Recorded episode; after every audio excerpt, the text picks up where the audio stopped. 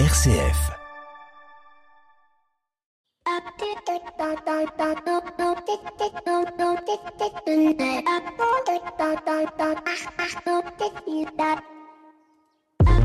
Bonjour à toutes et à tous. Notre société française est construite autour du double paradoxe. Si tu réussis, tu es suspicieux. Et si tu échoues, tu l'es tout autant, car l'échec comme la réussite font peur. Bref, en France, comme le disait une de mes consoeurs, on est l'élève moyen et fie à celui qui réussit trop bien et trop vite. En effet, nous sommes aujourd'hui euh, des personnes de la norme. La norme est ce qui régule notre vie, notre société. Tentez d'en sortir et gare à vous. On tentera d'écorner votre réputation de femme, d'homme, de parents, d'entrepreneur, d'artiste. Mais Dieu que parfois il est bon de sortir de la norme, de pouvoir avoir ce sentiment de toute puissance créatrice. La question reste que fait-on de cette toute-puissance Le bien ou le mal? Si on regarde les plus grands savants, les plus grands artistes, les plus grands écrivains, beaucoup doivent leur succès à ce changement de normes. Quand le Caravage, par exemple, fait poser des prostituées et travaille sur le clair-obscur, quand des architectes passent du roman au gothique, quand Léonard pense aux hélicoptères et aux parachutes et que la bande à Truffaut révolutionne le cinéma, ou quand un mec venu d'Afrique du Sud décide de construire une voiture électrique autour d'un ordinateur, ou tout simplement d'envoyer des fusées dans l'espace capables de revenir sur Terre en se posant verticalement. Ça tombe bien d'ailleurs, il s'agit d'Elon Musk et c'est de lui dont on va parler aujourd'hui. Bienvenue dans l'écho des solutions. L'écho des solutions. Patrick Longchamp. Voilà, bonjour à toutes et à tous, très heureux de vous retrouver dans l'écho des solutions en ce samedi. Aujourd'hui, nous allons évoquer une figure de l'entrepreneuriat mondial, une figure des nouvelles technologies, celui qui voudrait révolutionner la technologie de la voiture, de la fusée et nous emmener tous sur Mars. Il s'agit d'Elon Musk. Elon Musk qui était à Paris cette semaine, juste hier d'ailleurs, pour rencontrer le, le président Macron et c'est avec un des deux auteurs du livre Elon Musk, l'enquête inédite, réalisée par Emmanuel Botta et Béatrice Mathieu, que nous allons essayer de découvrir ce personnage hors norme. D'ici euh, quelques instants, on retrouvera notre invité écho de cette semaine. Il s'agit de Marguerite Luton, euh, lauréate du cinquième prix de Pitch Church avec euh, l'application Retreat. Elle nous en dira plus d'ici quelques instants. 7 minutes pour changer le monde. Eh bien, on ira à la découverte d'une autre euh, association, cette fois-ci, qui s'appelle Tom France et qui, euh, début juillet, le 10 11 juillet très exactement, lancera un hackathon pour permettre à des handisportifs de pouvoir trouver peut-être des solutions techniques et technologiques à leurs problématiques de sport en vue des JO 2024. Bien sûr, Pierre Collignon et Maxime Dupont pour leurs chroniques respectives. Mais je vous l'ai promis, je vous emmène en retreat. Je vous emmène faire une retraite et non pas manifester pour les retraites avec Marguerite Luton, qui est notre invitée écho de cette semaine. L'invité écho, Patrick Longchamp.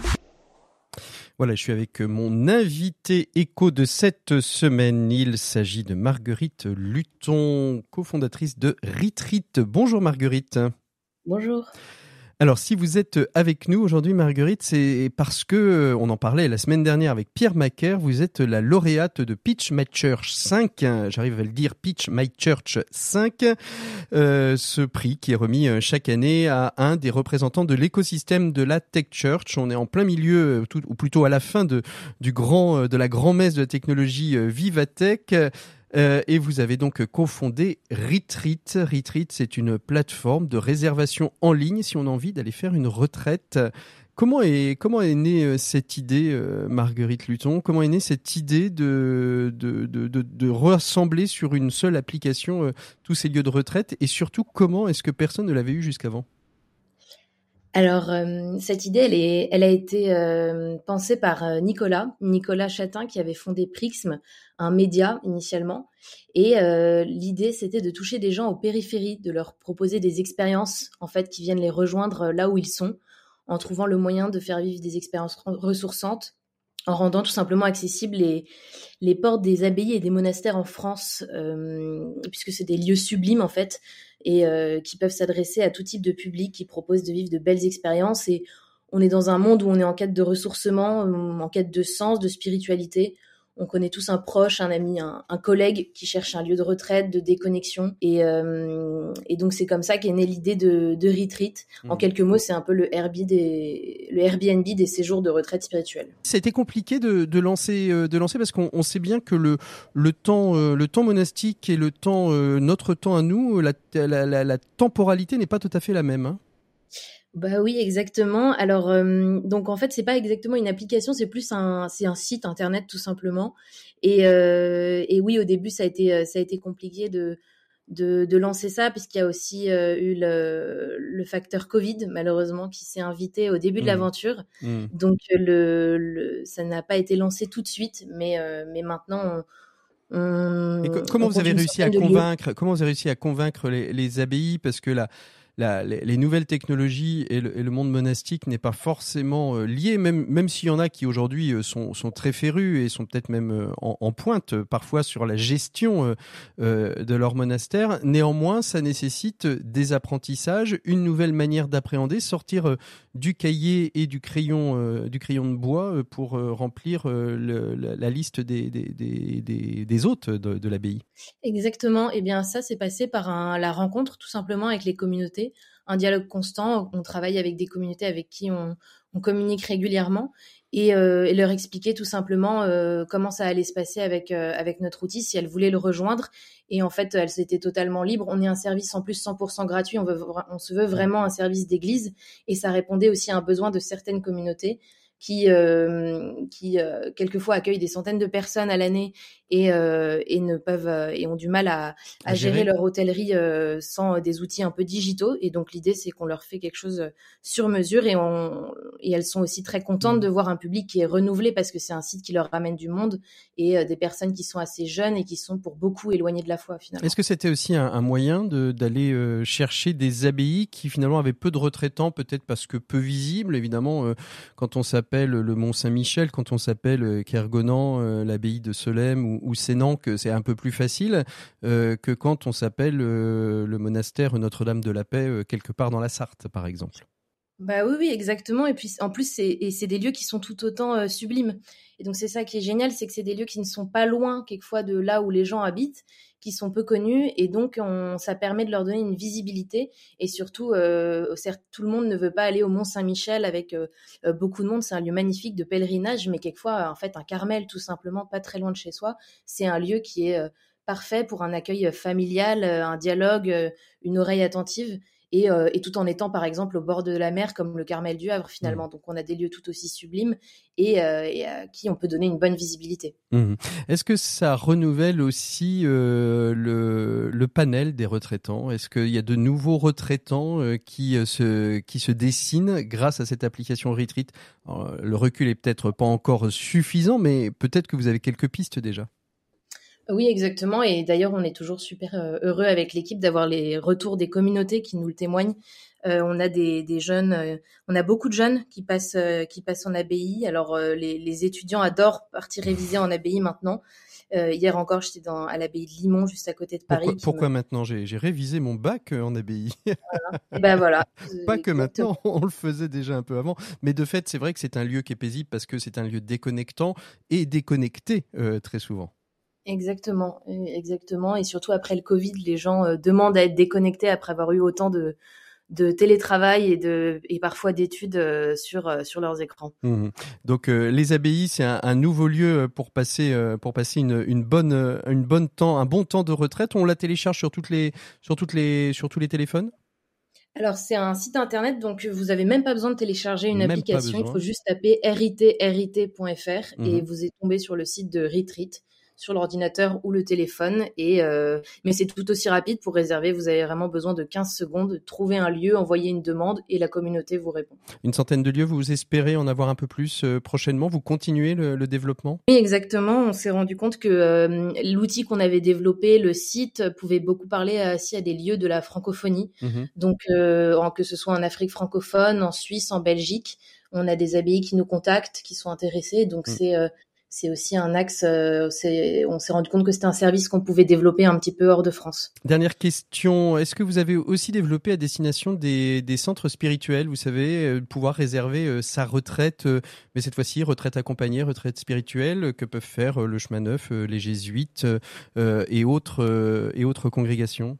Oui, bah exactement. On travaille avec ces communautés. Elles ont, on a des lieux référencés qui se, qui sont à, à ces communautés euh, et, on a des retraites événements qui sont organisés par des congrégations ou même par les, abbayes et les mmh. monastères. Là, à l'approche de l'été, on a, on a des super euh, lieux qui proposent de la permaculture, euh, alliés travail de la terre et quête spirituelle, par exemple. Donc on a aussi ça euh, proposé sur le site. Eh ben, c'est totalement l'audate aussi tout ça et c'est tout à fait dans l'esprit de l'écho des solutions. Merci beaucoup Marguerite Luton d'avoir été notre invitée écho de cette semaine. Nous on retrouve tout de suite Pierre Collignon pour la chronique des entrepreneurs et dirigeants chrétiens. Pour une économie du bien commun, la chronique des entrepreneurs et dirigeants chrétiens, Pierre Collignon. Bonjour Pierre. Bonjour Patrick. Alors cette semaine, vous souhaitez revenir sur le mot management. Pourquoi ce mot anglais, usé jusqu'à la corde et qui fait l'objet d'une littérature abondante, fait-il encore couler autant d'encre? En quoi peut-il avoir une influence sur les crises du travail dont vous nous parliez dans une de vos précédentes chroniques, Pierre? Bah, Peut-être faut-il d'abord se souvenir, chauvinisme oblige, que le mot à l'origine n'est pas anglais. Le mot de ménagerie, qui a donné celui de management, vient de maison. La maison conçue comme un domaine qu'il convient de bien gérer et qui a la même origine d'ailleurs que les mots grecs oikos et oikia, qui signifient également maison et qui ont donné des termes comme économie et même écologie. En fait, management vient du vieux mot français ménager qui signifie prendre soin d'un être vivant pour qu'il survive et se développe au mieux. Alors l'étymologie est intéressante, mais que nous dit-elle aujourd'hui, Pierre? Simplement que le management ne peut pas être réduit à une boîte à outils de solutions universelles, mais plutôt qu'il est un phénomène dynamique pour s'occuper au mieux des membres d'une organisation. L'objectif, je le crois, d'un manager doit être de prendre soin des personnes qui composent son équipe pour qu'elles puissent travailler dans les meilleures conditions, pour qu'elles grandissent aussi en, en compétences, tout en restant compatible évidemment avec la performance économique attendue. Alors si je comprends bien Pierre, ce que vous voulez dire, c'est que les deux sont intimement liés si on veut atteindre une performance durable. Oui, exactement. Laurent euh, Capelletti, docteur HDR euh, en sciences de gestion, nous dit même que 1 euro investi en qualité du management en rapporte 4 à l'entreprise. Et il insiste sur le fait que ce mode de management influence les six leviers de la satisfaction au travail, ou si vous préférez, de la qualité de vie au travail, la fameuse QVT. Alors quels sont ces leviers? Je n'ai pas le temps de les développer ici, mais ce dont il faut se souvenir, c'est qu'ils ne doivent pas se limiter à améliorer les conditions de travail ou à, mieux concilier les temps de vie professionnelle et personnelle de ses salariés. Entre en jeu la formation et l'évolution professionnelle, la répartition de la valeur, bien sûr, le sens du travail, la communication, la coordination, la concertation, bref, tout ce qui va contribuer à donner aux salariés la possibilité d'agir afin d'améliorer son travail et de faire progresser l'entreprise. Ces domaines doivent être bien sûr passés en revue régulièrement par les managers et les managers avec évidemment un objectif d'amélioration. Alors dans un contexte de tension du marché de l'emploi, cela renforce l'attractivité de l'entreprise. Certains parlent même de CV employeur, non? Exactement. En fait, on comprend bien que la qualité dégradée du management provoque une insatisfaction sociale chronique. Et à l'inverse, ce sera ma conclusion, l'attention que l'entreprise et ses managers sauront porter à ces questions permettra d'attirer de nouveaux collaborateurs et bien sûr de les fidéliser. Merci beaucoup Pierre Collignon. Nous on fait une pause dans l'écho des solutions afin d'ouvrir notre dossier avec Emmanuel Botta, l'un des co-auteurs du livre euh, phare qui sort en plein milieu de Vivatech, qui est une biographie inédite d'Elon Musk. On verra ça avec lui d'ici quelques instants. Merci beaucoup Pierre. On se retrouve nous la semaine prochaine. À très bientôt. Au revoir.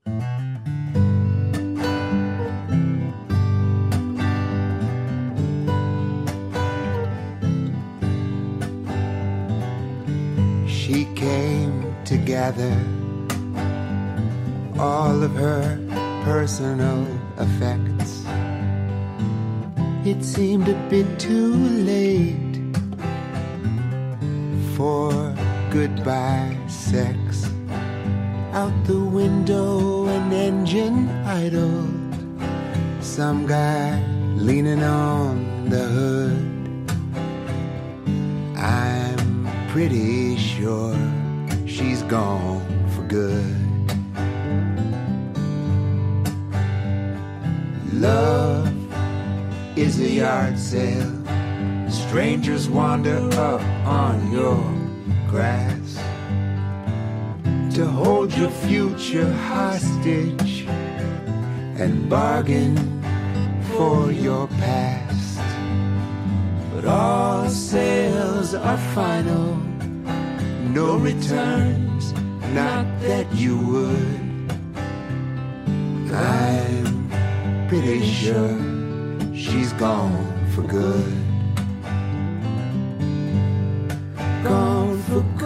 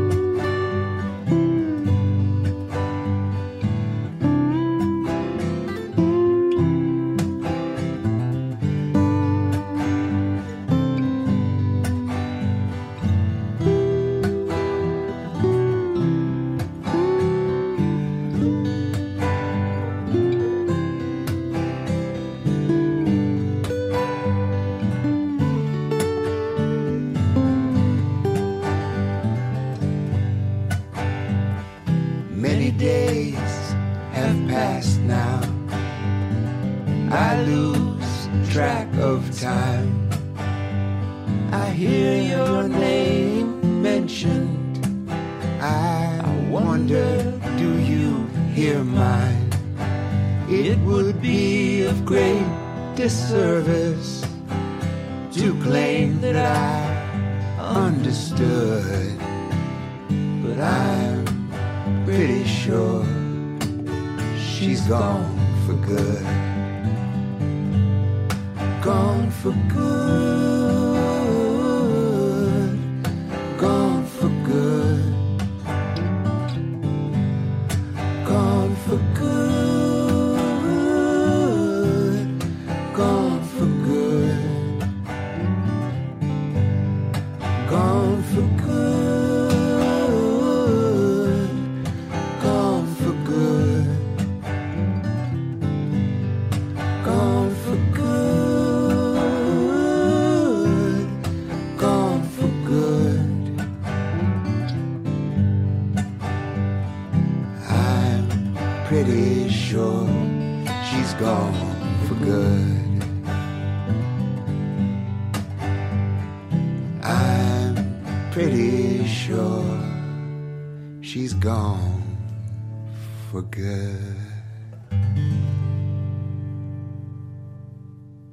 C'était Yard Sale, Ben Harper et Jack Johnson, euh, issus de la playlist RCF que vous pouvez retrouver bien évidemment sur euh, Spotify si vous souhaitez retrouver son intégralité.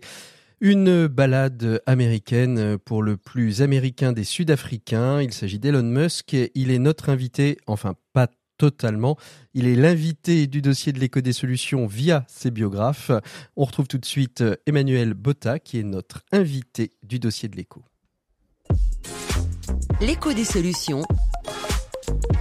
Patrick Longchamp.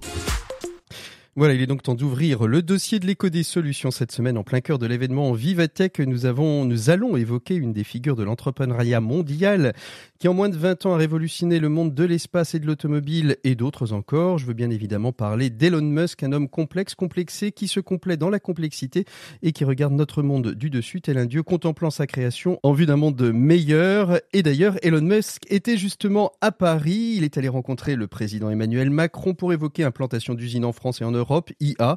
L'enfant sud-africain que l'on prenait pour un débile à l'école joue aujourd'hui à la table des États. Comme quoi changer la norme et ne pas être dedans peut être un levier de réussite. Et pour nous accompagner dans la découverte de ce personnage norme, eh j'ai la joie de recevoir Emmanuel Botta, rédacteur en chef de Capital et co-auteur avec Béatrice Mathieu, économiste et grand reporter à l'Express d'un ouvrage Elon Musk, l'enquête inédite aux éditions Robert Laffont. Bonjour Emmanuel. Bonjour. Merci, euh, merci beaucoup d'être euh, d'être avec nous euh, aujourd'hui. On va évoquer donc ce, ce personnage hein, que vous avez découvert durant deux ans avec Béatrice Mathieu. Quand je dis découvert pendant deux ans, c'est-à-dire que vous avez creusé la complexité de, de, de, de ce personnage. Peut-être revenir sur, sur, le, sur le fait d'actualité. Elon Musk en France avec le président Macron, c'est pas la première fois qu'il se rencontre. Hein. Il s'était déjà rencontré en marge de Shoes in France au mois de mai. C'est bien pour la France euh, de lier des, des, des, liens économiques avec euh, Elon Musk? Bah, potentiellement, oui, ça, ça, peut, ça, ça peut être une, très très positif parce que c'est, on, parle d'une gigafactory, donc euh, c'est, c'est gigantesque usine de fabrication de batteries électriques euh, qui serait à plusieurs 4 ou 5 milliards. Euh, c'est des chiffres qui circulent en ce moment, donc euh, ça veut dire potentiellement plusieurs centaines, si ce n'est milliers d'emplois. On, sait que dans le Nord, on a un certain, pas mal de 4 gigafactories déjà, donc il y a une sorte de, de grand cluster qui est, en train, qui est en train de se créer. Donc l'arrivée d'une gigafactory Tesla, ça serait une excellente nouvelle économique et sur le plan de l'emploi pour la France, mais c'est pas fait parce qu'il y a une bataille, euh, notamment avec, euh, avec l'Espagne, qui essaye évidemment hmm. d'attirer euh, Tesla sur son territoire. Donc Musk, Musk était en France. Musk c'est un personnage, je le disais à l'instant. vous êtes d'accord avec ce que, ce que, ce que j'ai dit En tout cas, c'est ce que j'ai compris de l'ouvrage. Complexe, complexé et aimant la complexité? Oui, bah, complexe, ça c'est une certitude. Hein. je pense, je, personne ne peut dire, je pense qu'il connaît vraiment euh, qui est Elon Musk et quel, est son mode de fonctionnement euh, euh, complexé aussi parce que il a une enfance très très compliquée, des parents qui, qui, sont qui ont divorcé de, de, un divorce assez assez, assez violent dans une société sud-africaine elle-même très violente, même s'il mmh. était dans, dans, une classe plutôt privilégiée. ensuite, effectivement, son, son autisme Asperger, qu'il a lui-même revendiqué il y a, il a pas si longtemps que ça, euh, faisait qu'il y avait une barrière avec les autres élèves, qu'il était totalement incompris, que les que, que, que, ces différents professeurs ont fini par convoquer ses parents en lui disant je, je pense qu'en fait votre, votre enfant est, est, anormal, pour pas dire totalement stupide, et il a, pas, il a rien à faire dans le système scolaire classique. Il était euh, charrié, moqué euh, euh, par ses, euh, par les autres élèves. Il a même été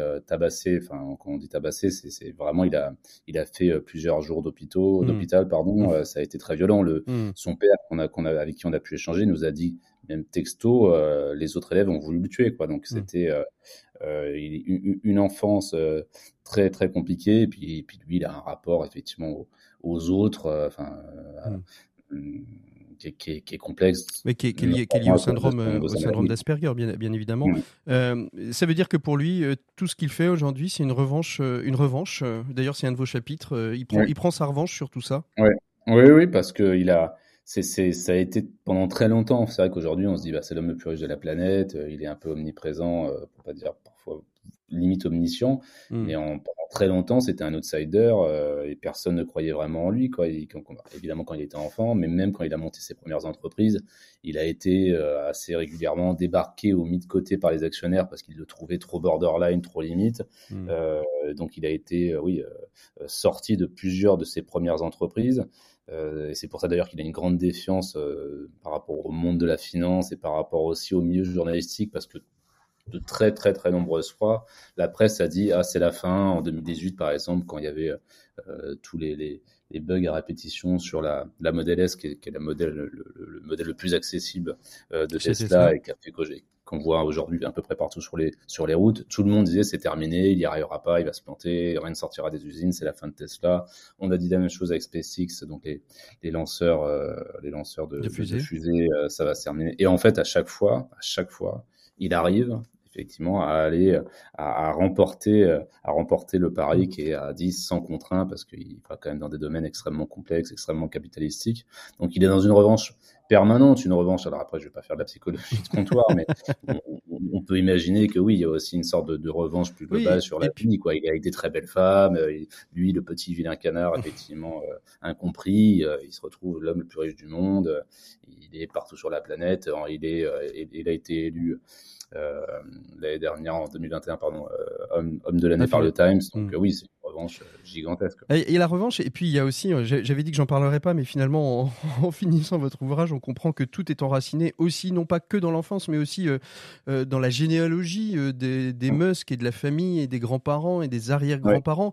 Ils ont tous été hors normes. on a l'impression que la famille, elle a, elle a fait de la normalité euh, mm. finalement, sa, raison d'être, on parle beaucoup de raison d'être des entreprises, mais euh, si vous voulez être un Musk, soyez anormal, quoi. Sortez de la norme. C'est vrai, c'est en, fait, c'est vrai qu'on voit Musk, on se dit mais qui, est ce personnage qui, qui, a bien pu l'engendrer? En fait, quand on, a rencontré nous son père et sa mère, qui sont quand même des personnages eux-mêmes, quand on a, quand on regarde effectivement dans la généalogie, le, grand-père euh, était aussi euh, une espèce d'entrepreneur un peu foutraque euh, qui un jour a décidé de partir du Canada avec femme et enfants dans un petit avion pour rejoindre l'Afrique du Sud parce qu'il pensait que c'était une terre de liberté. Il avait aussi lui du mal comme Elon Musk avec tout le euh, tout, le, tout, le, carcan des règles, de la morale et, des lois, et donc il a vu ça comme une espèce de. Et qu'ils sont partis, euh, tel des Indiana Jones, à la chasse au trésor en Afrique ah du Sud. avec, ses, enfants, donc notamment la mère de Musk. Euh, en plein dans la brousse pendant quelques jours et il disait aux enfants bah voilà c'est parti maintenant faut chasser faut faire un feu parce qu'on va on va rester là 4 5 jours avec son petit avec son petit avion donc on est dans les années 50 enfin faut, faut imaginer un peu ce qu'était l'Afrique du Sud dans mmh. les dans, dans, les années 50 donc c'est il a vraiment né, effectivement, c'est ça, dans une famille où la normalité est normale. la normalité, c'est ça.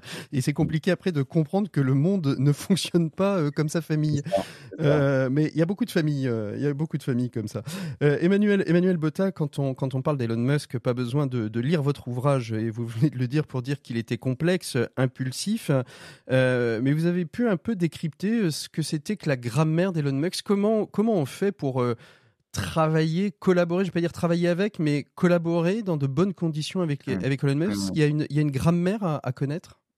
Euh, ben, c'est ce qui, ce qui déjà il faut être un énorme travailleur. Ça c'est la première chose. C'est-à-dire que s'il si, faut supporter une charge de travail euh, c'est ce que tous ceux qu'on a rencontrés nous ont dit. C'est la première chose c'est une charge de travail assez monstrueuse. Euh, c'est euh, c'est et c'est être aussi effectivement à la fois brillant pointu euh, et accepter quelqu'un qui vous remet en cause euh, en permanence parce que parce que par ailleurs lui-même Elon Musk et euh, c'est ça pour le coup c'est une phrase qui revenait très souvent dans les gens qu'on a pu interviewer d'une intelligence effrayante. C'est ce que les mm. gens nous ont dit. Donc je me, ça, m'avait marqué parce que je me dis une intelligence effrayante qu'est-ce que ça peut être? C'est parce que c'est quelqu'un qui est capable d'aller voir un ingénieur le, le, plus pointu par exemple sur les fusées SpaceX qui s'occupe vraiment c'est très découpé je sais pas de, de, de peu importe d'une telle pièce d'une pièce du moteur et qui va aller pouvoir le euh, le challenger sur des mm. points extrêmement précis parce qu'il connaît tout lui-même de A à Z. Et mm. si vous avez le malheur de pas bien répondre ou d'être à côté de la réponse, bah déjà vous êtes euh, viré, vous pouvez être viré vraiment dans la minute. on, a, on mm. raconte dans le livre, hein. c'est,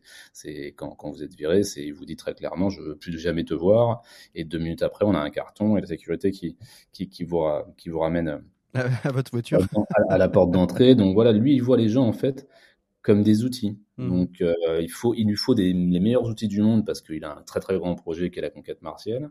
Mais si, si, si l'outil finit par se fatiguer ou être moins efficient, bah, on change d'outil tout simplement. Mmh. Et comme on en revient effectivement à, à, à, sa maladie, à son autisme Asperger, fait qu'il n'a pas de capacité d'empathie, il se rend pas compte bah, que humilier les gens devant tout le monde, c'est peut être terrible et ça peut être dévastateur. Euh, que les virer du jour au lendemain, bah, c'est des gens qui ont des familles, enfin des choses qui, nous, qui pour nous sont une évidence. Enfin, je veux dire, on n'humilie pas les gens, on, on les vire pas du jour au lendemain pour lui, ça n'a pas de sens. Dire, c'est vraiment comme euh, un marteau, un tournevis, bah, il marche plus, bah, j'en prends un autre, quoi.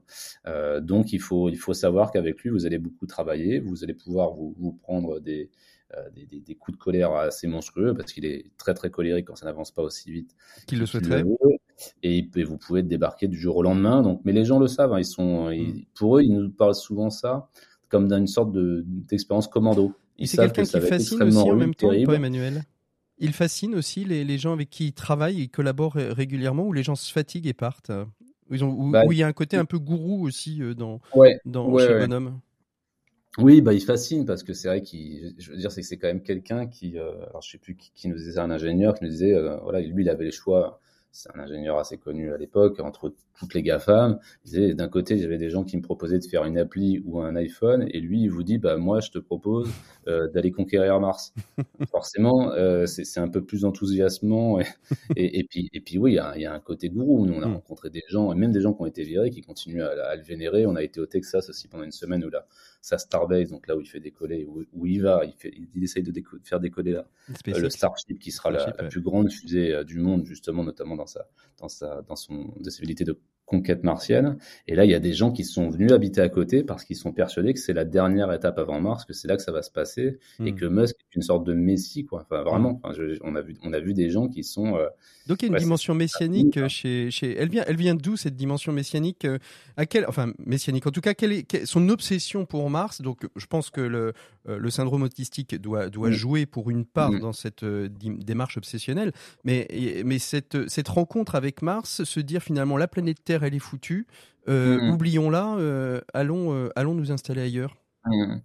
Il, y a, eu plusieurs étapes. Les premières, effectivement, c'est quand il était jeune, bah, comme il était totalement reclus et, rejeté par les autres, bah, du coup, il s'est totalement plongé dans, les littératures de, science-fiction, donc et, beaucoup notamment euh, on parle de la trilogie martienne. Alors pour les, amateurs de science-fiction, c'est un titre très connu, donc en, trois volumes, qui parle effectivement justement de comment aller habiter sur Mars. Et donc ça, ça a été un peu la, base. ensuite, il y a eu une rencontre qu'on raconte dans le livre avec Robert Bob Zubrin, qui est un, ancien ingénieur euh, de la NASA et qui a écrit un livre qui n'est pas du tout connu en France et mm. pas extrêmement connu aux États-Unis, mais très connu dans la communauté scientifique et notamment des ingénieurs sur c'est à mi-chemin entre le roman et le mode d'emploi sur comment on fait pour À Mars. c'est aller vivre dessus et faire ce qu'on appelle de la terraformation, c'est-à-dire rendre Mars vivable euh, pour l'homme. Mais vraiment un peu écrit comme un, comme un mode d'emploi. Quoi. Et mmh. Musk est tombé là-dessus et il a, c'était comme si tout d'un coup il y avait la réponse à sa question, à la question qu'il avait euh, depuis son enfance, quoi, et qui quelqu'un lui expliquait, bah si en fait c'est possible. Mmh. Et, et, voilà le, le mode d'emploi ou je sais pas, ou bref, ou, le GPS euh, pour y aller. Donc il a fini par le rencontrer. Il a, ce Bob Zubrin avait une, une, a toujours d'ailleurs une, une, association, une sorte d'association. Euh, la, gang, la, Mars Society, hein, c'est ça Exactement, voilà, où se réunissent très régulièrement des gens très sérieux par ailleurs euh, sur effectivement ce projet d'aller conquérir Mars. Donc il l'a rencontré, c'est devenu une sorte aussi qu'on raconte un peu une sorte de père de substitution parce qu'il a des rapports. Oui, c'est vraiment la question que j'allais vous poser parce qu'il n'y a pas de père, donc il a, il a, il a, il a trouvé un mentor, un père de substitution dans ouais, c'est ça? Vraiment quoi. Et c'est, euh, nous on l'a eu plusieurs fois, Robert euh, et c'est le seul aujourd'hui qui est capable, qui peut lui dire non, parce que le problème, effectivement, mais c'est pas lié que à Musk, à tous ces gens qui arrivent à des, des sommités de mm. fortune et de succès, c'est qu'ils sont entourés de, de, de yes men, quoi, de, de gens qui disent tout le temps c'est très bien, c'est super, c'est génial ce que tu fais. Et lui est le seul, par exemple, à lui avoir dit, quand il a racheté Twitter, il lui a envoyé un message en disant écoute Elon, là t'es en train de te perdre, n'oublie pas que ton objectif c'est Mars, c'est pas c'est pas Twitter quoi. Donc c'est devenu une sorte voilà de oui parce que la la, galaxie, euh, la, galaxie muskienne, si on peut, on peut l'appeler comme ça, la galaxie muskienne, elle est toute orientée vers Mars. Hein. que ce soit Tesla, que ce soit la robotique, que ce soit l'IA. Mm-hmm. L'objectif, c'est qu'à un moment donné, toutes ces technologies qu'il développe, ou l'hyperloops, euh, on, n'en parle plus trop trop, mais mm. euh, je trouvais que c'était une très belle idée. Mais l'hyperloops, tout ça, c'est l'idée, c'est de se dire, tout ça, on va pouvoir l'importer sur Mars, le construire mm. sur Mars, pour permettre aux gens de vivre sur Mars, en fait. Exactement, exactement. C'est vrai que de l'extérieur, on peut avoir l'impression que l'empire Musk est un peu foutraque et qu'il n'y a pas grand sens dans tout ça, mais en réalité, vraiment tout, tout s'agence parfaitement. Les fusées, c'est une évidence, c'est pour aller sur Mars, mais effectivement, l'hyperloop, donc c'est euh, ces, tunnels dans lesquels on pourrait circuler à plus de 1000 km heure, bah, c'est parce qu'en fait, sur Mars, avec la, radiation, c'est impossible de circuler librement, sinon euh, bah, vous avez un cancer en une semaine, si je caricature un petit peu. Les robots, bah, c'est parce qu'il faudra bien construire les bases lunaires. L'IA, c'est pour accompagner l'homme. Neuralink, euh, donc les, implants qu'on mettrait dans les cerveaux de l'homme, c'est parce que pour faire face à l'IA, hmm. il faut des hommes augmentés. Donc tout ça s'agence. Mais d'ailleurs, on, voit aussi qu'il y a euh, l'influence de la SF. Quoi. Hmm. C'est pas euh, à quel point il, enfin, il y a une vraie influence. Quelle, est, la, frontière entre l'influence de la science-fiction et, la réalité euh, scientifique et la volonté entrepreneuriale? C'est ça. Donc, donc il y a une. Vous m'entendez? Oui, oui, je vous entends. Euh, euh, oui, donc effectivement, il y a, on, peut avoir une impression euh, de, non-cohérence dans, l'ensemble des, projets d'Elon Musk, mais en réalité, il y a, tout est très très cohérent et, le but ultime, vraiment, c'est pas pour lui, c'est pas d'être l'homme le plus riche de la planète, ce qu'il est aujourd'hui. Enfin, avec Bernard Arnault, c'est vraiment de tout faire pour lui son rêve en fait ce qu'il a dit plusieurs fois moi ce, que je voudrais c'est aller sur Mars et voir parfois il l'a dit plus ou moins mmh. mourir sur Mars en tout mmh. cas il, il espère avoir avant la fin de sa vie, c'est son grand œuvre à lui, c'est la conquête de Mars. Hmm.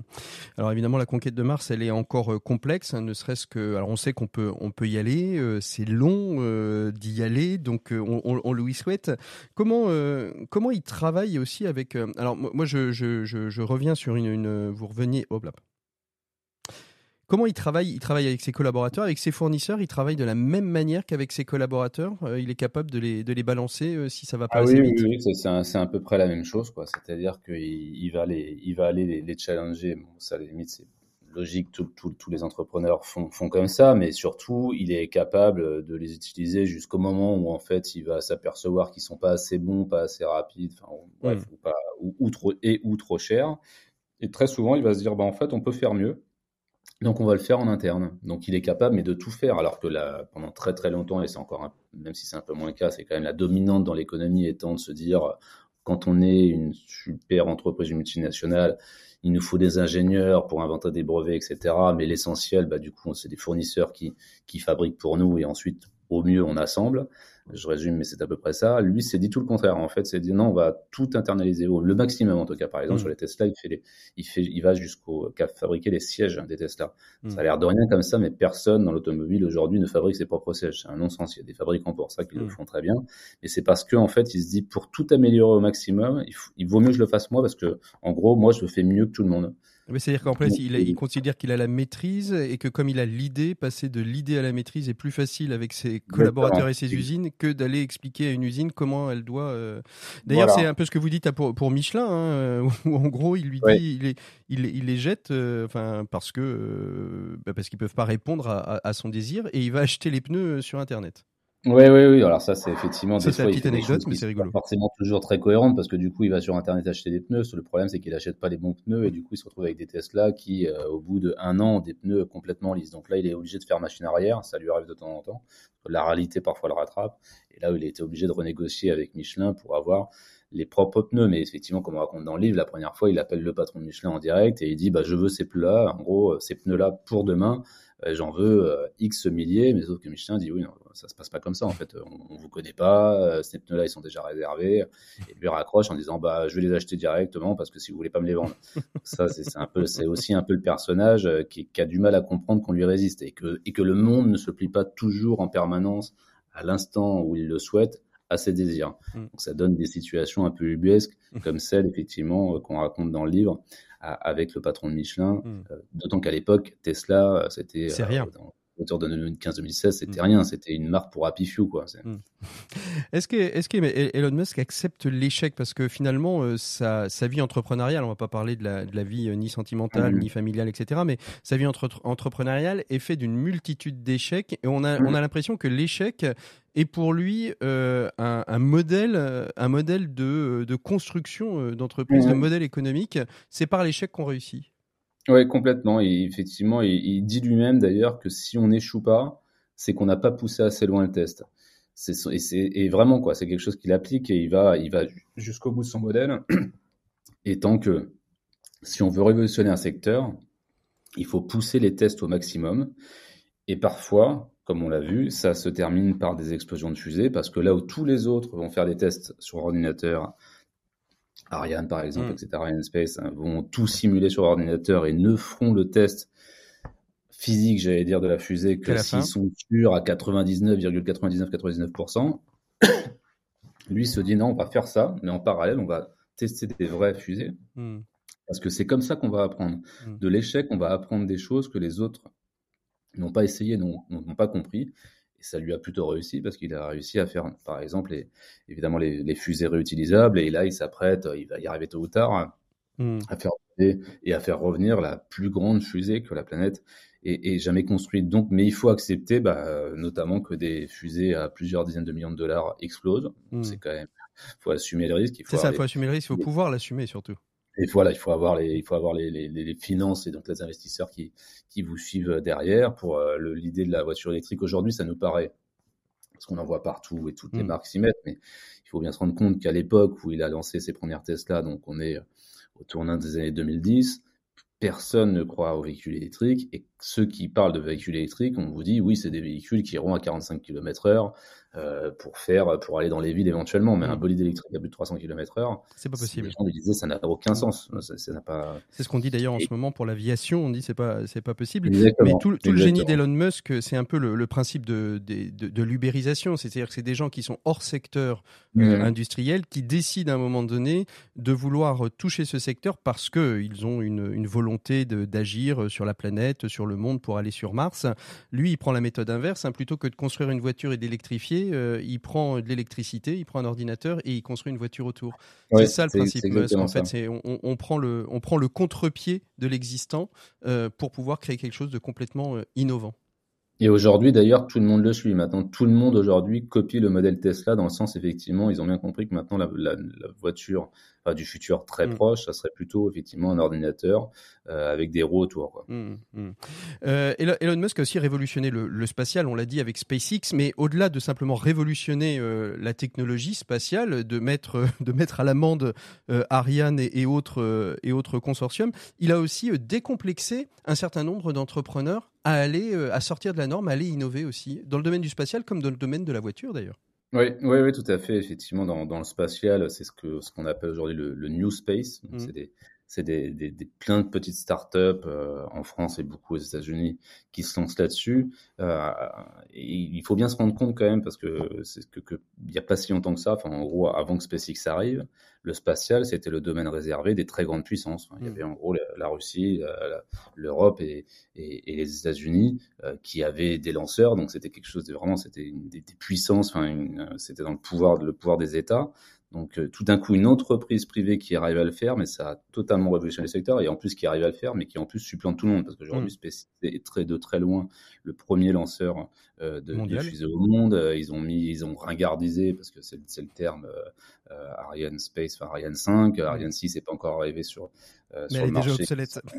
mais qu'elle est déjà quasiment obsolète. Enfin, et il n'a pas encore lancé le Starship qui pourrait faire que les le prix au kilo, parce que c'est comme ça que ça se calcule de, pour les lancements de, notamment de satellites, serait 10 euh, à 20 fois moins élevé. Mmh, mmh. Donc c'est, il faut bien se rendre compte de, de, de, de la révolution qu'il a initiée. Et donc il a ouvert la porte effectivement à toute une série de startups aujourd'hui qui arrivent à lever des fonds un peu partout, qui font des projets plus ou moins plus ou moins grands, mais il y a plein de petits projets de, projets de mini lanceurs euh, en Europe, en France, aux, États-Unis. Il y a aussi des projets de mini satellites. Donc il a il a créé effectivement il a ouvert une, la porte et créé quasiment un nouvel univers qui fait qui est notamment porté sur le fait qu'on sait que demain le la, je veux dire, la nouvelle frontière, euh, ça sera l'espace. Il y a eu, mm. euh, il y a eu le, nouveau monde, euh, le Far West. Et, la conquête des océans au moment des conquistadors, et il y aura l'espace d'ici quelques années. Aujourd'hui, on est vraiment dans la, dans la conquête de l'espace, et quoi qu'il arrive, bah, c'est quand même Elon Musk qui aura, qui aura ouvert ce, ce champ-là. Quoi.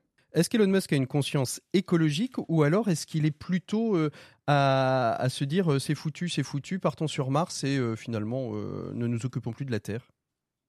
Alors ça, c'est quelque chose effectivement qui est jamais très clair avec lui parce que il a quand même, on peut se dire qu'il a une conscience écologique parce qu'il a quand même fait des Tesla pour avoir des voitures vertes, même si c'est pas lui qui a inventé Tesla en réalité, hein. il l'a il l'a récupéré, euh, mais euh, aujourd'hui c'est le plus hein. grand vendeur de voitures électriques.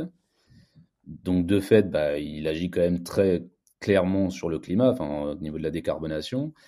Après, euh, dans le même temps, euh, effectivement, il, lui, il a quasiment acté que, bah, en fait, la, la, la, planète était, ouais, était, était, était un peu foutue. C'est pour ça que qu'il veut aussi aller sur Mars. C'est parce que comme il est persuadé qu'en gros, à Terre, à plus ou moins long terme, en tout cas, la, la planète Terre est, est, euh, est, condamnée, il faut absolument pouvoir faire de l'homme une espèce multiplanétaire. Mmh. Et donc, ça commencera par la conquête de Mars. Et du coup, l'idée, c'est vraiment, mais un peu comme dans les films, c'est vrai que des fois, quand on enquête sur lui, on a l'impression qu'on enquête, enfin qu'on est sur le projet de, quelqu'un d'un héros de roman. Quoi.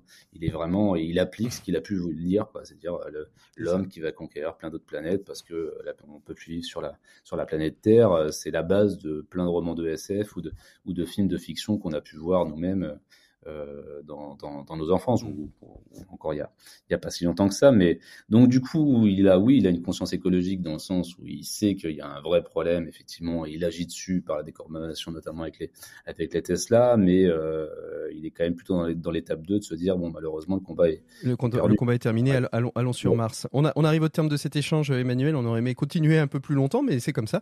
Euh, c'est la règle du jeu. Euh, à l'issue de cette enquête, qu'est-ce que vous gardez euh, de d'Elon Musk Mhm. de la peur, euh, un vertige, une certitude, un doute? Moi, ce que, ce que je garde comme certitude, c'est ce qu'on partage avec euh, Béatrice mhm. Mathieu, donc ma co-auteur, c'est que qu'on aime ou qu'on n'aime pas le personnage, il va marquer l'histoire. C'est mhm. une évidence. Parce que, voilà, entre le spatial, la voiture, il n'a pas fini. Euh, après, est-ce que ça sera au final en bien et en mal? Parce qu'on voit, on voit les, toutes les dérives sur Twitter, effectivement, le côté un peu complotiste, enfin le relais en tout cas de de de de, de, choses un peu complotistes. Mais en tout cas, voilà, il marquera l'histoire, ça c'est sûr. Sur le personnage, bon ou méchant, objectivement, je, je, je pense qu'à part, part, Elon Musk lui-même, et j'en suis même pas certain que lui-même le sache, c'est très compliqué parce que le, le risque, c'est la dérive. En fait, il est tellement animé aimanté par son, son rêve de conquête martienne que parfois il se rend plus compte en fait que le bah, tous les moyens sont pas toujours bons quoi pour mmh. arriver à, à, ses, buts. Donc, euh, il peut peut-être effectivement, le, c'est les risques de la dérive, mais en même temps, il y a quand même un cadre légal. Enfin, on n'est pas non plus, euh, bah, c'est pas, c'est pas le Far West, quoi. Il y, a, un moment ou un autre, si ça va trop loin, on peut espérer qu'il soit rappelé à l'ordre et qu'il soit euh, régulé. En Europe, voilà, que ce soit régulé. Merci beaucoup, Emmanuel. on dit souvent qu'il y a des personnes qu'on aimerait rencontrer. Vous aimeriez avoir juste un tête-à-tête, un dîner, sans forcément faire un article derrière pour connaître un peu Elon Musk ou pas? Oui, bah oui, évidemment, évidemment. Après avoir tant enquêté sur lui, et passer tant de week-ends à écrire sur lui, un dîner avec lui pour avoir quelques petites questions. J'aimerais bien. On lui passe le message. Merci beaucoup Emmanuel Botta d'avoir été euh, notre invité. Je rappelle que vous venez de sortir chez Robert Laffont Elon Musk l'enquête inédite avec votre consoeur Emmanuel euh, Béatrice Mathieu pardon Emmanuel Botta et, Béatrice Mathieu aux, éditions Robert Laffont. Merci beaucoup. Nous on continue tout de suite euh, notre émission et on retrouve tout de suite Maxime Dupont pour sa chronique écho. Maxime Dupont. Et comme chaque semaine, c'est le grand retour de Maxime Dupont. Bonjour Maxime. Bonjour Patrick. Et aujourd'hui Maxime, on évoque l'évolution de la population mondiale. Oui Patrick, parce que The Economist s'est intéressé à cette évolution qui est en fait une information très structurante pour l'avenir de notre monde, puisque après près de trois siècles de croissance ininterrompue, favorisée par les énormes progrès de la santé, la population mondiale pourrait diminuer avant la fin de notre siècle. Et comment explique-t-on cela Maxime? Eh bien, par un effondrement euh, du taux de fécondité qui est passé en 20 ans de 2,7 naissances par femme à 2,3, ce rapprochement dangereusement du seuil de renouvellement de 2,1. Conséquence, les populations vieillissent dans toutes les plus grandes économies ou presque, y compris, et c'est assez nouveau, en Inde et en Chine ou dans des pays dits émergents en Amérique latine et en Asie du Sud-Est. Résultat, en dehors de l'Afrique, la population devrait atteindre un pic dès, 1905, dès 2050, pardon, et en 2050, et en 2050, le monde développé ne comptera plus que deux personnes âgées de 20 à 64 ans pour chaque personne de plus de 65 ans contre trois aujourd'hui. La, la, situation évolue donc à une vitesse vertigineuse. Et alors, comment on accueille cette nouvelle, Maxime? Eh bien, elle est compliquée à interpréter. D'un côté, on connaît le poids que la population fait peser sur les ressources de la planète, planète qu'elle est en train d'épuiser à un rythme toujours grandissant, avec une journée du dépassement, le jour de l'année passée, le jour de l'année où l'humanité a consommé l'ensemble des ressources que la planète peut régénérer en un an, qui ne cesse d'avancer. L'an dernier, ce jour du dépassement était le 22 juillet. Une population moins nombreuse est à cet égard une bonne nouvelle. Et si on prend cela sous un autre angle, qu'est-ce que cela donne, Maxime? Eh bien, ça pose d'autres problèmes macroéconomiques. D'abord, le financement d'une société dont de plus en plus de membres seront à la retraite ne pourra se faire qu'à partir de départs différés à la retraite, d'impôts supplémentaires, d'épargne à moindre rendement et donc de mise sous pression des gouvernements pour faire tourner cette équation globale. Et puis ensuite, une société vieillissante est naturellement moins portée à l'innovation parce que moins nombreuse en jeunes entrepreneurs, plus adverse au risque, plus sclérosée par le poids électoral des plus âgés. Conséquence, moins de création de solutions moins de création de valeur et donc un renforcement des problèmes de répartition de valeur que je citais plus tôt. Alors bien sûr, on a aussi la robotique et l'intelligence artificielle, mais quelles sont les solutions qui se présentent? Alors difficile à dire, le recours à l'immigration dans les pays développés en est une, mais elle n'est que transitoire puisque les plus jeunes euh, qui quittent les pays en développement pour renforcer les économies développées vont diminuer dans le monde un peu partout et donc le manque de ces jeunes travailleurs sera bientôt un problème mondial. On peut penser aux politiques euh, natalistes. Alors elles, elles ont du mal à prouver leurs résultats et d'ailleurs les gens n'en veulent guère. Il y a un lien historique incontestable entre développement économique, moins grand nombre d'enfants et meilleur équilibre de vie personnelle et familiale. Et c'est donc, vous l'avez, vous avez raison, du côté assez inattendu de la technologie qu'il faudrait regarder une utilisation puissante de l'intelligence artificielle, mais pas seulement, pourrait être un petit motif d'espoir. En prenant en charge tout un nombre d'activités, celle-ci pourrait libérer l'humanité de toute une partie de la charge productive apportée et donc garantir une forme de rééquilibrage entre les machines et les humains pour permettre de soutenir une économie dynamique espérons-le plus verte parce que plus optimisée, et donc un financement de nos sociétés vieillissantes. Merci beaucoup Maxime pour cette nouvelle chronique. Nous, on continue tout de suite euh, notre émission avec les 7 minutes pour changer le monde et nous retrouvons tout de suite Alexandra Chocron qui est la présidente cofondatrice de Tom France. Tom France qui s'est engagé dans un hackathon les 10 et 11 juillet prochains pour permettre à nos handisportifs en marche vers les JO de pouvoir améliorer leur technologie. On va voir ça d'ici quelques instants avec notre invité des 7 minutes pour changer le monde. 7 minutes pour changer le monde, l'écho des solutions. Voilà, 7 minutes pour changer le monde dans l'écho des solutions. Je suis avec Claire Chocron, présidente cofondatrice de Tom France. Bonjour Claire. Bonjour. Merci beaucoup d'être avec nous aujourd'hui. Alors on va parler euh, de Tom France et particulièrement de ce rendez-vous que, qui va avoir lieu les 10 et 11 juillet prochains à Ground Control, c'est ça hein? Et qui est un hackathon qui va permettre euh, peut-être à des handis sportifs de pouvoir bénéficier de nouvelles technologies pour euh, performer. Racontez-nous un petit peu, d'abord peut-être nous présenter un petit peu Tom France. C'est quoi l'idée l'idée de, de départ de Tom France, Claire? Alors Tom France, c'est une association à but non lucratif euh, Tom, c'est Tikkun Olam Makers. Mhm. Euh, Tikkun Olam, c'est un concept biblique qui veut mhm. dire réparation du monde. Et mhm. Makers, ça fait référence euh, à la révolution du do it yourself. On n'attend plus du marché ou du gouvernement qu'il apporte des solutions. On va voir son voisin. on prend du matériel de bricolage et ensemble on construit des solutions. Voilà. Donc l'association Tom France, c'est euh, elle reprend ce concept de Tikkunola Makers, qui est un concept mondial. En fait, il y a des communautés Tom dans le monde entier, euh, et, euh, et, on organise des hackathons en France. Alors, votre travail, c'est uniquement d'organiser des hackathons, ou entre temps, vous faites d'autres choses chez Tom, Claire? Alors, c'est pas mon travail. si ça l'était, j'aurais plus de temps pour faire autre chose. Mais en fait, non. Donc, on est, on est, on est tous bénévoles dans mmh. l'association. Donc, oui, aujourd'hui, ce qu'on fait, c'est on organise des hackathons. Mmh. Euh, de hackathon en hackathon, il y a des makers qui viennent, qui reviennent. Les porteurs de projets aussi viennent et reviennent. Donc en fait, euh, la, vision à moyen terme, c'est vraiment de construire une communauté. Vous en faites combien par an à peu près de, de hackathons On fait un hackathon, par, an, mais c'est des, des, gros événements. Hein. Mmh, euh, on est sur des événements à, à 100, 200 personnes, euh, des défis qui sont qui sont très hauts euh, techniquement. Euh, et on, on fait appel aux employés des entreprises de la tech française euh, pour pour venir. Donc c'est vrai qu'on peut pas en faire euh, non On peut pas en faire et, éternellement. Euh, hackathon, euh, hackathon, on va peut-être redonner un petit peu la définition. C'est un peu comme un marathon mais de la tech. Hack, c'est parce que au départ on parle de hacking, c'est-à-dire on va on va aller attraper une technologie pour la tordre et en faire en faire autre chose. Et l'idée c'est comme un marathon, on va faire de la tech sur une idée. En fait, on prend une idée et on la tord dans tous les sens pour en sortir une idée finale? Bah ouais, vous avez très bien décrit. voilà. On va s'arrêter alors ici. C'est vraiment un marathon. Non, mais en fait, l'idée du hackathon, c'est donc en effet, c'est un événement qui est né dans le monde de la tech. Mhm. euh, et Tom France, c'est la tech au service du handicap, le handicap moteur d'innovation. Donc c'est vraiment la croisée entre le monde de la tech et le monde du handicap. Euh, et donc on, on, on, a repris ce concept euh, du monde de la tech pour euh, pour euh, pour le Tom France. Le, le, il y a plein de vertus au hackathon, euh, notamment que en fait on va travailler à fond, à fond, à fond sur un sujet pendant 48 heures. Et donc en fait il y a une émulation, une ambiance très festive, mais en même temps très studieuse. les gens vivent ensemble vraiment pendant 48 heures, donc ils apprennent à se connaître, ils créent des liens. Et tout ça, ça fait que bah, à la fin du hackathon, déjà les gens ont des souvenirs extraordinaires en tête.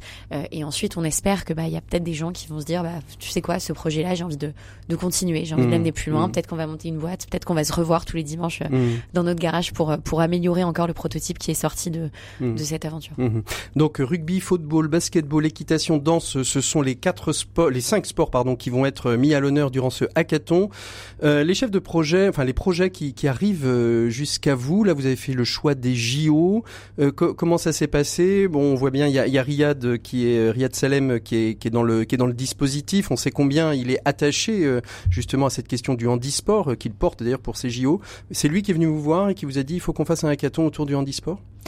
Alors, euh, donc non, non, c'est donc Riyad, c'est vraiment nous qui sommes allés le voir et c'est vrai qu'en en effet, c'est tellement une grande figure dans e-sport que c'est un, un super honneur pour nous de l'avoir avec nous et encore plus en porteur de projet. Euh, et puis son projet absolument passionnant. Mmh. Euh, donc on a on a hâte de voir ce que ça donne. Euh, en fait, donc Tom France au début, le premier hackathon qu'on a fait l'an dernier, c'était pas à thème. C'est mmh. vraiment l'idée, c'est juste de, de de de répondre à un défi précis, concret dans le quotidien d'une personne qui a un handicap. Euh, donc euh, ça, ça, et ça, ça, ça convient à absolument mmh. tous les thèmes. Mmh. Or, c'est vrai que là, en, préparation au JO 2024, on avait pas mal de gens qui nous parlaient de défis sportifs. On s'est dit que ce serait sympa d'ajouter un thème euh, et, euh, et, qui, et qui, euh, et qui, enfin voilà, que ça, donc que là, ça apporterait. Donc là, c'est vraiment, c'est la première fois que vous avez un hackathon thématique ouais, autour, fait, autour, autour d'un seul sujet, en le déployant sur cinq sports différents en fait. C'est ça. Euh, et oui, oui, tout à fait. Alors là, ça, va être 200 personnes qui vont arriver. comment ça se passe un hackathon euh, euh, Elles n'arrivent pas sans se connaître à proprement parler euh, tout de suite. Euh... Ouais, alors donc c'est vrai qu'on a que 48 heures hein, pour le hackathon, donc il faut absolument que les personnes se connaissent auparavant en amont pour que le travail soit très parce qu'elles se connaissent pas à la base en fait. C'est pas des équipes d'une entreprise qui dit ouais on va, allez on part à 5 on va faire un hackathon non? Alors tout à fait. Donc donc il y a des entreprises qui nous envoient des équipes, mhm. mais nous on va prendre les personnes en fonction de leurs compétences mhm. et on va les attribuer aux, aux, équipes qui nous semblent les plus pertinentes pour que leurs compétences soient vraiment euh, le mieux euh, le mieux utilisées. Donc les personnes je, je, vous coupe je vous coupe. Ah, personnes ne se connaissent pas, mais ça veut dire qu'il y a des compétences qui viennent de, de, de tous les secteurs d'activité. On peut avoir un, une personne du marketing, une personne de la tech, une personne du dev, une personne euh, qui est en situation de handicap, euh, etc. Tout à fait. Euh, une équipe, c'est un porteur de projet qui a un handicap et qui a identifié un défi pratique concret dans son quotidien, en l'occurrence dans sa pratique sportive, par exemple. Euh, et cinq ou six makers autour de lui. Et les makers, ça va être des designers, des développeurs, des ingénieurs, des bricoleurs du dimanche, euh, des mécaniciens, euh, voilà. Et donc en fonction du défi, euh, c'est notre job à nous, Tom France, et en l'occurrence celui de ma cofondatrice Laura, euh, qui, qui a cette cette vision tech là, cette vision technique de dire bah pour ce défi-là, je pense qu'on aura besoin d'un mécano, d'un bricoleur, de deux mhm. designers et de trois devs. Mhm. C'est plutôt des équipes jeunes ou c'est on peut on peut trouver toutes les générations dans une équipe de hackathon ou ça reste quand même euh, aller euh, des 25, 35, euh, aller peut-être jusqu'à 40 ah on a on a vraiment tous les âges. là, on, aura quelqu'un, on aura un maker de 72 ans, donc je suis vraiment contente. Très bien, super. c'est vrai que c'est ouais. Après, bon, c'est c'est quand même assez jeune dans dans la mesure où on va les makers, on va les chercher dans les boîtes de la tech mmh. euh, française. Et donc, la moyenne d'âge est forcément euh, est, forcément plus jeune. Il y a des espérances sur ce parce qu'on sait les JO 2024, ils arrivent vite. Il y a des, il y a des espérances, il y a des envies de d'aboutissement. Vous disiez au début, bon, on, à la fin du hackathon, il y a des choses, il y a des briques, mais finalement rien. Voilà, en 48 heures, on crée pas une application, on crée pas une, on, on crée pas de l'innovation. On peut créer une idée, mais on peut peut-être pas créer de l'innovation. Est-ce que là, l'objectif, c'est d'aller jusqu'au bout pour pouvoir proposer euh, quelque chose de concret euh, d'ici euh, d'ici un an? Alors, euh, donc tout, non, tout de même, on crée de l'innovation. Hein, en 48 mm. heures, euh, c'est 48 heures très riches. Euh, où on, on, donc l'an dernier, pour vous donner un exemple, sur 10 projets, il y en a 7 qui étaient finalisés à la fin du hackathon. Mm. Euh, donc c'est vrai que les prototypes les plus avancés techniquement, eux, ne mm. seront pas finis. Euh, et par exemple, l'an dernier, il y a l'école Léonard de Vinci, qui est une école d'ingénieurs, qui a repris un défi à la mm-hmm. fin du hackathon mm-hmm. et qui l'a continué toute l'année mm-hmm. avec des, une équipe d'étudiants pour pour mener le projet à bien. Cette année, en fait, c'est très difficile de dire quel défi ira au bout, quel défi n'ira pas. Donc on verra. C'est c'est tout le voilà, c'est partie du jeu du hackathon. C'est ouvert au, public. On peut venir, euh, on peut on peut on peut passer euh, pendant ces, ces deux jours ou est-ce que allez pour euh, que les esprits se concentrent, ils restent ils restent entre eux? Alors euh, il reste entre eux, en effet, pour que les esprits se concentrent pendant les deux, journées. Mais il y a une, euh, une, un final. Il y a exactement. Il y a une soirée de clôture euh, le 11 juillet euh, au soir. Donc si voilà, si vous voulez participer, si vous voulez venir voir en fait les équipes présenter les prototypes finalisés, on s'inscrit sur Tom France? Euh, tomfrance.fr, c'est ça, il faut s'inscrire en revanche. Merci beaucoup Claire Chocron d'avoir été notre invitée de ces 7 minutes pour changer le monde. Nous, on va se quitter, on va se retrouver euh, la semaine prochaine, bien évidemment, entre 12h et 13h sur RCF. Euh, D'ici là, vous pouvez nous retrouver bah, sur euh, toutes les plateformes de podcast, sur rcf.fr, bien évidemment, mais aussi les autres plateformes que vous aimez tant. Vous êtes nombreux à vous abonner. Si vous aimez cette émission, n'hésitez pas à la partager autour de vous. Plus on est à écouter, et eh ben mieux c'est pour faire avancer la chose, le monde, l'économie et la planète. Moi, je vous souhaite un très très bon week-end à l'écoute des programmes de RCF. À très bientôt. Au revoir.